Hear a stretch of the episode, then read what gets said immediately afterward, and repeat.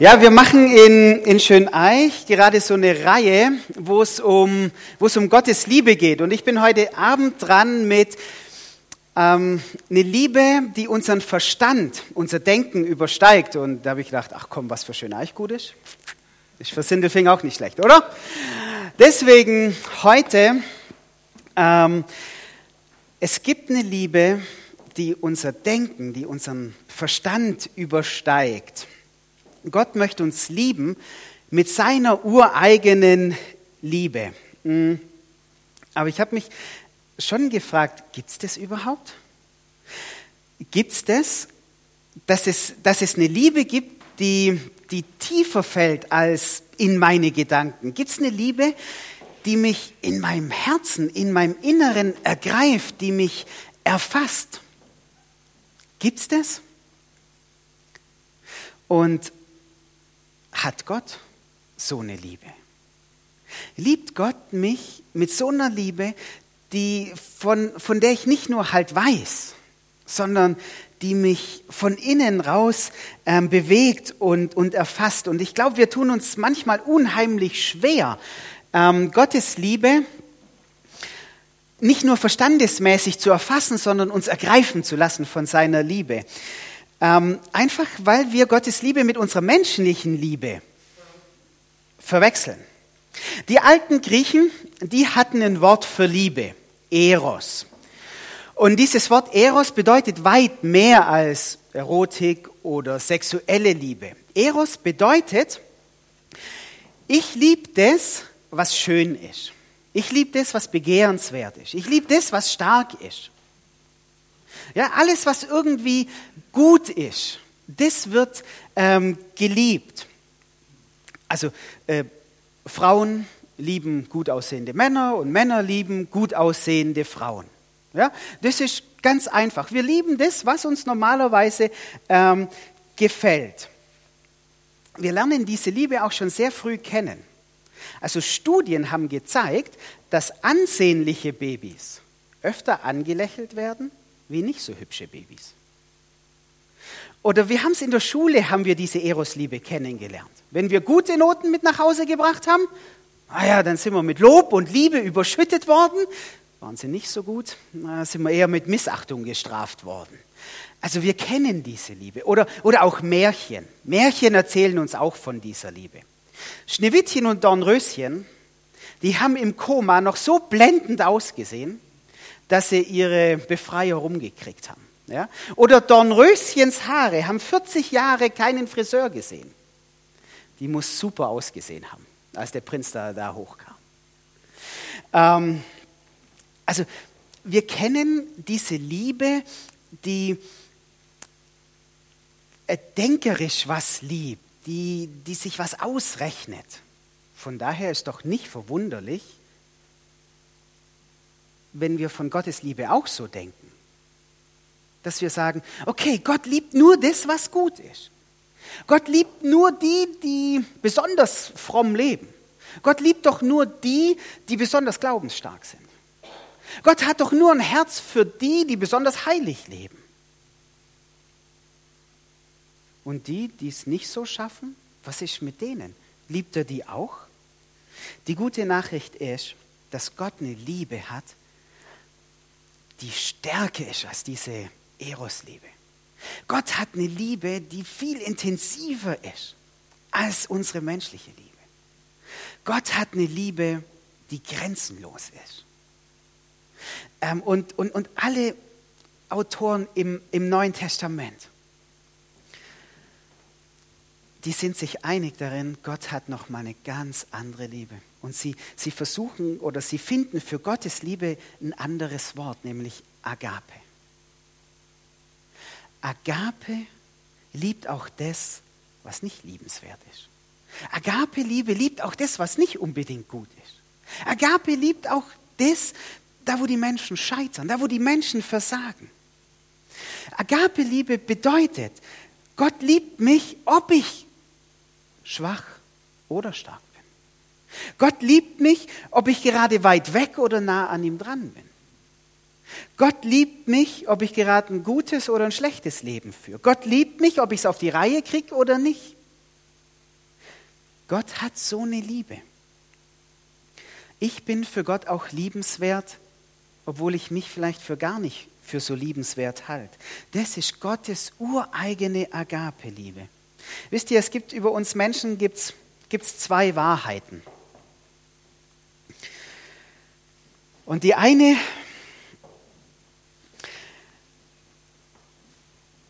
ach nee, genau, hier, hier, hier wird diese Agape-Liebe nochmal be beschrieben. Denn Christus, als wir noch kraftlos waren, ist schon für uns gestorben. Als wir noch kraftlos waren, als wir schwach waren, ist Jesus schon für uns gestorben. Denn kaum wird jemand für einen Gerechten sterben, also für einen Guten stirbt ja schon kaum jemand. Für, für einen, der einigermaßen gut ist, da gibt man vielleicht sein Leben hin. Gott aber erweist seine Liebe zu uns darin, dass Christus, als wir noch Sünder waren, für uns gestorben ist. Das ist Gottes Liebe. Ich möchte euch diese Liebe mh, hm, anhand von einem guten Freund von mir beschreiben. Äh, die Kinder sind jetzt schon weg, aber egal. Äh, mein Hasi. äh, mein Hasi, den habe ich geschenkt gekriegt zu meinem ersten Geburtstag. Also der wird diesen, diesen Herbst wird der 37 Jahre alt. Ja, wer weiter vorne sitzt, der sieht, dass man ihm das auch ansieht. ähm, aber wisst ihr was? Ähm, ich liebe meinen Hasi von Anfang an. Ja? Also als ich den gekriegt habe, mein Hasi, ähm, den habe ich überall mit hingenommen. Ja? Ins Bett, zum Essen, wenn wir in Europapark gefahren sind oder in Urlaub. Hey, hm, ich habe ich, ich hab ihn geliebt, von Anfang an. Ähm, vor, also als ich ihn gekriegt habe, ähm, naja, da hat er noch ein bisschen neuer ausgesehen, okay? Ähm, ja, also mittlerweile, man sieht ihm die 37 Jahre schon an, ja. Die, die, die Ohren, die, naja, die bömmeln so rum. Ähm, ja, hier, die Augen sind ein bisschen ausgeblichen schon. Ja, der Bömmelschwanz ist nicht mehr so schön rund. Ja, Schnur, Schnurrbarthaare hatte er auch mal, da hat er keine mehr. Äh, ja, und hier kommen schon ein bisschen die Innereien raus. Also ja, ähm, aber wisst ihr was? Ich liebe ihn immer noch. Obwohl er so alt und so verschlissen ist. So, obwohl er wirklich so eine alte, hässliche Lumpenpuppe ist mittlerweile. Ich liebe ihn. Wisst ihr warum? Einfach, weil er mein Hasi ist. Deswegen liebe ich ihn. Und ich glaube, ich werde ihn in 37 Jahren immer noch lieben. Wisst ihr, das ist Agape-Liebe. Etwas zu lieben, was auch nicht so schön ist. Etwas zu lieben, was ein bisschen verschrumpelt ist, was, was verschlissen ist. Das ist Gottes Liebe. Gott liebt uns, obwohl wir vielleicht so aussehen. Er liebt uns ähm, trotzdem. Ähm, es, gibt zwei, es gibt zwei Wahrheiten, jetzt kommen wir zu diesen zwei Wahrheiten über uns Menschen. Ähm, die erste Wahrheit ist, jawohl, wir sind so verschlissen wie mein Hasi. Wir sind nicht mehr so schön, wie Gott uns von Anfang an gedacht hat. Wir sind verbogen. Wir sind ausgeleiert. Wir Menschen sind nicht mehr so toll. Paulus drückt es im, im, im Römerbrief aus, denn alle haben gesündigt. Ja, das stimmt. Und alle haben die Herrlichkeit Gottes, die Schönheit Gottes verloren, die er uns eigentlich zugedacht hätte. Seit der Trennung von Gott leben wir Menschen am Abgrund zur, zur Schäbigkeit. Und wenn wir ehrlich sind zu uns selber, dann entdecken wir das auch. Wir entdecken das an uns. Ja, stimmt. Wir sind nicht mehr so schön, wie Gott uns gedacht hat. Wir sind zornig, anstatt zu vergeben. Wir reagieren ungeduldig, anstatt Geduld zu haben. Manchmal rächen wir uns sogar lieber, und auch wenn es nur in Gedanken ist, anstatt zu lieben. Ähm, ein ganz bekannter deutscher Liedermacher, Peter Fox, ähm, eher für die neue Generation, die würden wahrscheinlich kennen, der hat ein Lied geschrieben, also der ist kein Christ, aber der hat ein Lied geschrieben, wo genau das rauskommt. Und er beschreibt das, oder das Lied heißt das zweite Gesicht. Ich, ich lese euch das mal ein bisschen vor. Die Stimme bebt und der Blick ist Eis. Gleich geht hier jemand zu weit. Die Zunge ist geladen und bereit, die Wörter von der Leine zu lassen, sich Feinde zu machen. Die Pfeilspitzen voller Gift. Der Feind wackelt, wenn du triffst. Du triumphierst, wenn er kippt. Doch morgen um diese Zeit tut es dir leid. Hahnenkampf um einen Haufen Mist. Jemanden opfern für einen lauen Witz. Eine Spinne tot duschen, wenn du in der Wanne sitzt. Einen Dummen zeigen, dass du schlauer bist. Denn er steckt mit dir unter einer Haut. Und du weißt, es will raus ans Licht. Die Käfigtür geht langsam auf und da zeigt es sich das zweite Gesicht. Ein Biest lebt in deinem Haus. Du schließt es ein, es bricht aus. Das gleiche Spiel jeden Tag vom Laufstall bis ins Grab. Hm. Wie gesagt, er ist kein Christ, aber der merkt es auch. Wir sind nicht mehr so schön. Wir sind nicht mehr so gut, wie wir das andere vielleicht ähm, ähm, deutlich machen wollen. Manchmal sind wir so schäbig einfach, weil es das Leben aus uns gemacht hat. Klar, es liegt uns im Blut, es liegt uns in den Genen. Vielleicht sind wir auch verletzt worden und aus dieser Verletzung verletzen wir immer wieder andere Menschen. Aber das ist nur die halbe Wahrheit. Oft genug entscheiden wir uns auch dafür, schäbig zu leben. Wir wollen geradezu manchmal das Böse tun und das Hässliche äh, reden. Wir wollen es. Und jeder von uns kennt seine Zerlumptheit. Jeder von uns kennt seine Verschlissenheit. Das ist wie mit so einem Tintenspritzer in ein Glas Wasser. Die Tinte fällt rein und dann breitet sich das aus. Und es zieht sich durch unser ganzes Leben durch. Die ganze Tinte durchdringt dieses saubere Wasser. Wir versuchen immer über unser Äußeres, unser Inneres zu kaschieren. Aber wenn wir ehrlich sind mit uns selber, naja, dann merken wir schon, dass wir so Lumpenpuppen sind. Und wisst ihr, was mir bei mir persönlich auffällt? Je älter ich werde, desto mehr fällt mir das auf. In meinen jugendlichen Jahren, ja, da bin ich immer so mit Leichtsinn und Humor drüber hinweggegangen. Aber je älter ich werde, desto mehr merke ich, naja, ich bin so und ich krieg's auch nicht weg. Das bleibt so. Aber es gibt noch eine zweite Wahrheit. Die zweite Wahrheit ist, dass wir nicht nur irgendwelche Lumpenpuppen sind, sondern wir sind Gottes Lumpenpuppen. Und das ist die zweite Wahrheit. Das, dass ich so bin, das ist nicht die letzte Aussage über mein Leben. Das ist nicht meine Identität. Gott sagt, hey, wir sind gut geschaffen. Wir sind sehr gut geschaffen.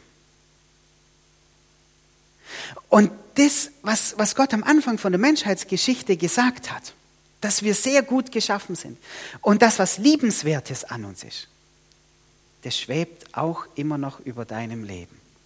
Du bist für Gott liebenswert. Er liebt dich. Dieses Liebenswerte umgibt dich. Das Zerlumptsein ist nicht das letzte Wort über dein Leben. Deswegen lasst uns noch an, an, an drei Punkten so ein bisschen schauen, wie Gott uns liebt. Das erste ist, das, was dich wertvoll macht, ist Gottes Liebe. Gottes Liebe macht dich wertvoll. Also wer von euch hat alles so ein, mal Hand hoch, wer von euch hat alles so ein Kuscheltier schon gehabt als Kind oder hat es immer noch? Peter, du? Cool. Freut mich. ähm, und es stimmt, oder? Was macht diese Dinge hier wertvoll? Dass wir sie gern haben, oder? Das macht sie wertvoll. Nicht wie sie aussehen, nicht wie alt sie sind. Ist alles völlig uninteressant, sondern einfach, weil wir sie lieben. Das macht sie wertvoll. Ähm, genauso ist mit Gottes Liebe auch. Bitte rechnen wir nicht mit dieser menschlichen Liebe, sondern mit dieser, mit dieser Agape-Liebe. Wir sind wertvoll auch wenn wir Gottes Gebote nicht schaffen zu halten. Wir sind wertvoll, auch wenn wir nicht heilig genug leben. Wir sind wertvoll, auch wenn wir scheitern. Wir sind für Gott wertvoll, auch wenn wir das Leben mit ihm nicht so gut auf die Reihe kriegen. Wir verlieren nicht an unserem Wert. Du verlierst nicht deinen Wert. Du bist wertvoll für ihn. Wenn wir immer wieder um mit, mit Gott rechnen, dass er uns nur, nur wertvoll findet, wenn wir gut sind, dann wird unser Herz leerer und leerer. Und wir sind in einem ständigen Kampf, um uns Gottes Liebe zu erarbeiten durch irgendwas, das wir tun. Wir sind und wir bleiben für Gott wertvoll. Vielleicht entdecken wir für uns selber, dass wir uns nicht für liebenswert halten. Vielleicht lassen uns irgendwelche anderen Leute spüren, du bist nicht liebenswert. Für Gott bist und bleibst du wertvoll. Ich möchte es ähm, an einem Beispiel geschwind verdeutlichen. Ich habe hier einen 5-Euro-Schein. Wer hätte den gern? Okay. Ah, warte mal, warte, bleib, äh, bleib, äh, du kriegst ihn, du kriegst ihn, du kriegst ihn. du kriegst ihn, aber warte mal, ich, ich, ich, ähm, hey, du Fitzka. Die sind schnell hier, du. Ähm, du kriegst ihn, aber ich würde gern noch was vorher machen mit ihm, okay?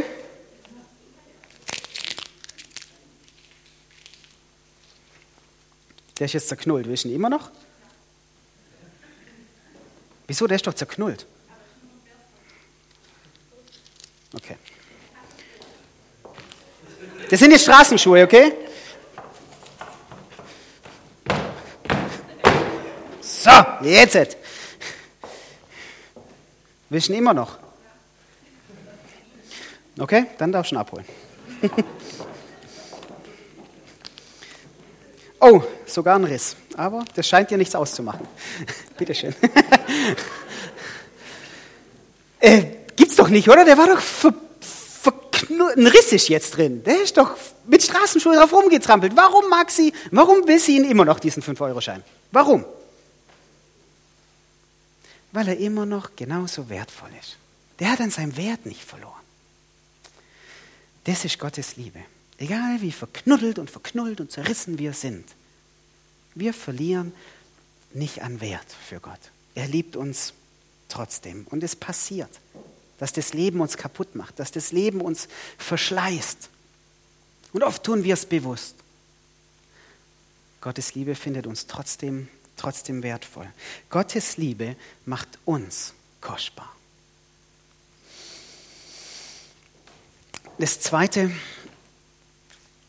Gottes Liebe gibt sich an dich hin. Mehr als alles andere zeigt sich Liebe dadurch, dass sie gibt. Ja, und ähm, wir haben es vorhin schon gehört, in der Verliebtheitsphase, ja, da, da gibt Liebe immer, ja, man schreibt Liebesbriefe und Kärtchen und man telefoniert bis, bis in die Nacht und so, ja, also, aber immer nur, weil man, weil man hofft, was zurückzukriegen auch. Das ist Erosliebe. Ein ganz bekannter Vers in der Bibel. So sehr hat Gott die Welt geliebt, dass er seinen einzigen Sohn gab. Jesus gibt sich. Und Jesus beschreibt es mal selber. Niemand hat größere Liebe als der, der für seine Freunde sein Leben gibt. Und wir, und wir haben vorhin den Römerbrief gelesen. Ähm, Jesu Liebe hört nicht bei seinen Freunden auf, sondern er liebt auch seine Feinde. Jesus gibt sich. Das ist seine Liebe. Von dem achtjährigen Jungen habe ich mal folgende Begebenheit gelesen. Seine jüngere Schwester hatte Leukämie. Man sagte dem Jungen, dass seine Schwester ohne Bluttransfusion sterben würde. Seine Eltern fragten den Jungen, ob die Ärzte sein Blut testen dürften, um zu sehen, ob es mit ihrem Blut kompatibel war. Der kleine Kerl willigte ein. Sie ließen sein Blut testen und es passte. Dann fragten sie ihn, ob er seiner Schwester sein Blut spenden würde, da dies die einzige Überlebenschance für sie wäre. Er sagte, dass er über Nacht darüber nachdenken würde. Am nächsten Tag sagte er seinen Eltern, dass er bereit wäre, sein Blut zu spenden. Sie brachten ihn ins Krankenhaus und legten ihn auf eine Bahre, neben seine kleine Schwester. Beide wurden an den Tropf gehängt. Eine Krankenschwester nahm den Jungen einen halben Liter Blut ab. Der Junge lag schweigend da, als das Blut, das seine Schwester retten sollte, vom Topf herunterrann. Schließlich kam der Arzt vorbei und fragte, wie es ihm ging. Da öffnete der Junge die Augen und fragte, wann werde ich sterben? Der kleine Kerl hat was verwechselt. Aber der war bereit, sein Leben zu geben. Sein Leben zu geben, sein Blut herzugeben für seine Schwester. Er war bereit, sich selber zu geben. Und die ganzen Autoren im Neuen Testament staunen und loben Gott und Jesus darüber, dass Gott bereit war zu geben. Warum? Weil er liebt. Und Gott hat sich schon gegeben, als wir von ihm noch gar nichts wissen wollten, als wir vielleicht noch völlig weit weg von ihm waren. Hm. Denkt ihr, das hört auf jetzt, wo wir mit ihm leben? Nein. Obwohl ich immer noch zornig bin, liebt er mich. Obwohl ich immer noch ungeduldig bin, liebt er mich. Obwohl ich immer noch die falschen Worte und Gedanken finde, liebt er mich. Er hat sich gegeben. Das ist seine Liebe. Die Eros-Liebe sagt uns nein. Auch wenn du jetzt Fehler machst, er kann dich nicht mehr lieben. Gottes Liebe am Kreuz sagt uns doch, er hat sich für uns gegeben und diese Liebe hält durch. Es gibt nichts, was uns von dieser Liebe trennen kann. Und das dritte und letzte, Gottes Liebe verändert dich. Gottes Liebe möchte dich wiederherstellen. Er möchte dein Verlumptsein in seine Schönheit, in seine Herrlichkeit verwandeln. Ähm, ich habe gelesen, es gibt mittlerweile äh, Puppendoktoren und Puppenkrankenhäuser. Also da bringt man tatsächlich seine alten Puppen, äh, Plüschtiere und Teddybären hin und dann werden die wieder restauriert. Also die kriegen so ein Facelifting oder wie man das nennt. Ja? Und, dann, und dann werden die wieder hergestellt. Die werden wieder schön gemacht. Ich glaube, ich habe nicht, nicht genug Geld für mein Hasi, aber ist ja auch egal. Äh, wisst ihr, wir haben so einen Doktor oder wir haben so eine heilende Medizin. Wir haben so ein Krankenhaus, das uns wiederherstellt. Und es ist nichts anderes als Gottes Liebe. Gott sehnt sich danach, uns wiederherzustellen. Und ich glaube, wir tun es auch. Wir erschrecken sehr oft darüber, wie wir sind. Wir schämen uns manchmal dafür. Und Gott will uns wiederherstellen. Er will uns wieder in die ursprüngliche Schönheit zurückzuführen. Und die einzige Kraft, die das tatsächlich kann, ist Gottes unendliche Liebe. Wenn wir für uns in unserem Herzen begreifen, wie sehr wir geliebt sind, dann hören wir auf, uns um uns selber zu drehen, um uns selber zu kämpfen. Wenn wir uns als geliebt wissen.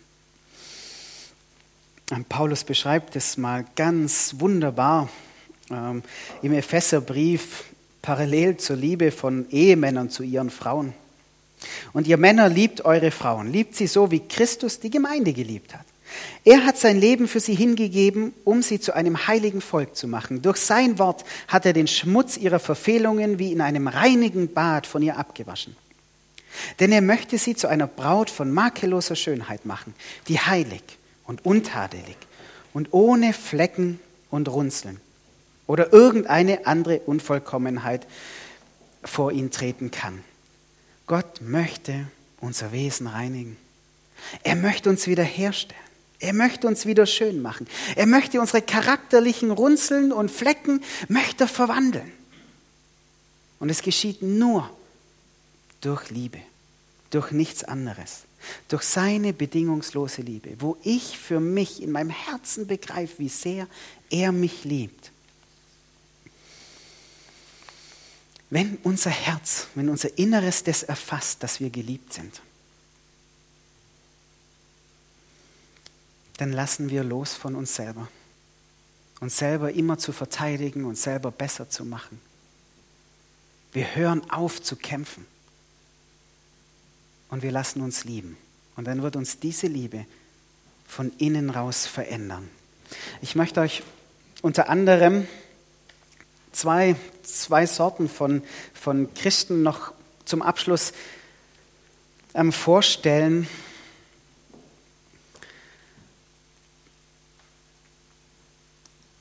die sich ganz arg schwer getan haben, sich von Gott lieben zu lassen. Bei denen die Liebe Gottes nicht bis ins Herz gerutscht ist. Und das eine, das eine, das sind die Add-on-Christen. Witzigerweise hat es eine Jugendkreislerin von euch neulich mal gesagt, äh, diesen Begriff gebraucht ähm, und deswegen verwende ich ihn jetzt. ähm, Add-on-Christen, das sind Christen, die sehen Christsein als eine Option. Ja, die sagen, das ist schön und gut mit Jesus, aber das kommt so noch obendrauf. Das packe ich noch so damit dazu. Das ist so ein Anhängsel an mein Leben. Das sind Christen, die, nicht, die, die in ihrem tiefsten Inneren nicht bekehrt sind von Gottes Liebe. Für sie ist Glaube eine nette Erweiterung. Das kommt halt so noch zu meinem Leben dazu. Und sie halten Gott bewusst auf Abstand. Warum? Weil sie Angst haben vor Gott. Sie haben Angst vor Gott, dass Gott für ihr Leben irgendwas will, das sie nicht für ihr Leben wollen. Und das irgendwie, irgendwie schlecht für ihr Leben sein könnte. Deswegen halten sie Gott bewusst auf Abstand. Warum? Weil sie nicht von dieser tiefen Liebe Gottes in ihrem Innern erfasst sind. Das Gegenteil von, von Liebe ist, ist immer Angst. Darf ich euch was sagen? Ihr müsst keine Angst haben. Paulus sagt im Römerbrief, Gott hat seinen Sohn für euch gegeben. Sollte er euch noch irgendetwas vorenthalten? Hm. Ihr müsst keine Angst haben vor Gott. Ihr könnt ihn in euer Leben reinlassen. Er hat gezeigt, dass er seinen Sohn gegeben hat. Ihr müsst keine Angst haben. Er bringt irgendwas in euer Leben rein, das, das das euch irgendwas beraubt. Ihr müsst keine Angst haben vor Gott. Die, zweiten, die zweite Sorte von Christen, das sind so gesetzliche Christen. Auch die hat Gottes Liebe noch nicht, noch nicht erfasst. Das sind so Pharisäertypen. Bitte glaubt nicht, dass der Geist der Pharisäer mit dem Neuen Testament aufgehört hat. Das geht immer noch weiter. Das sind, das sind Christen, die ins Leben mit Gott reingestartet sind. Und dann merken sie, oh, ich bin ja gar nicht so, wie Gott will. Ich scheitere immer und immer wieder. Ich versage immer und immer wieder. Und sie schämen sich dafür. Und sie schämen sich für ihr Scheitern. Und sie haben Angst davor, immer wieder zu Gott zu kommen mit, mit ihrem Versagen, mit ihrem Scheitern. Und dann, und dann bauen sie so Sicherheitsgesetze auf. Wenn ich das und das mache, dann, dann liebt mich Gott. Ja, das sind die Christen, die, die sagen, ja, aber als Christ tut man doch oder man muss doch als Christ. Und man baut sich ganz arg viele Gesetze auf, um, um irgendwas zu tun, um Gottes Liebe zu erarbeiten. Und immer wieder merken sie, sie scheitern und sie fallen hin und sie fühlen sich absolut ungeliebt. Darf ich euch sagen, die sich so fühlen, lasst euch in eurem Scheitern von Gott lieben. Er liebt euch, auch in eurem Versagen. Ihr müsst nichts tun, um seine Liebe zu erarbeiten. Er liebt euch. Es ist seine ureigene Liebe, dass er sogar die liebt, die scheitern und versagen. Ihr müsst nicht hartherzig werden. Ihr dürft als Geliebte leben.